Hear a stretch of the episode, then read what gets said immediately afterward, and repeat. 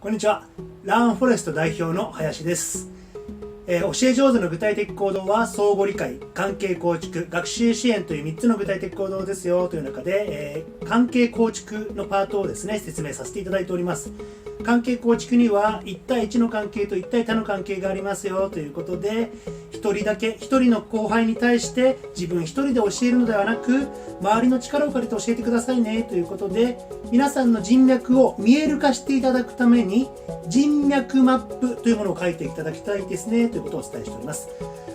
人脈マップそれですね、えー完成しましたらぜひもちろんその新人さん部下との共有もそうなんですが書き込んでいただいた周りの人たちにも一緒に共有していただきたいんですね。その上でぜひ一緒にこの新人さん部下を育てていきたいんで協力お願いしますとその表を見ながらですね人脈マップを見ながら、え話していただけますと協力しやすくなるんではないかなと思います。よしじゃあ一緒に